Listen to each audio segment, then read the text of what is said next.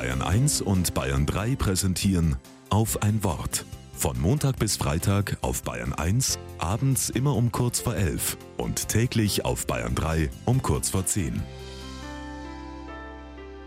Mit Gabriele Kainz.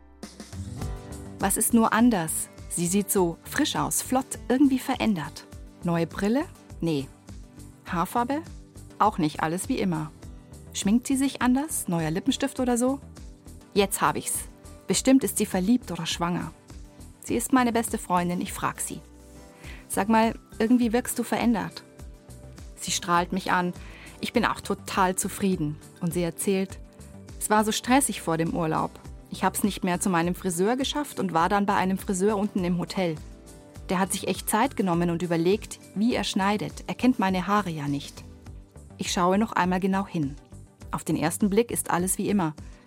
Ein Kurzhaarschnitt, stufig geschnitten, sodass die leichten Wellen zur Geltung kommen und auch die einzelnen grauen Haare, die ihrem Gesicht etwas so Interessantes und Attraktives geben. Keine Ahnung, was jetzt genau anders ist, aber es sieht toll aus. Mich macht das nachdenklich. Routinen sind gut. Und Menschen, die uns und unsere Bedürfnisse genau und lange kennen, auch.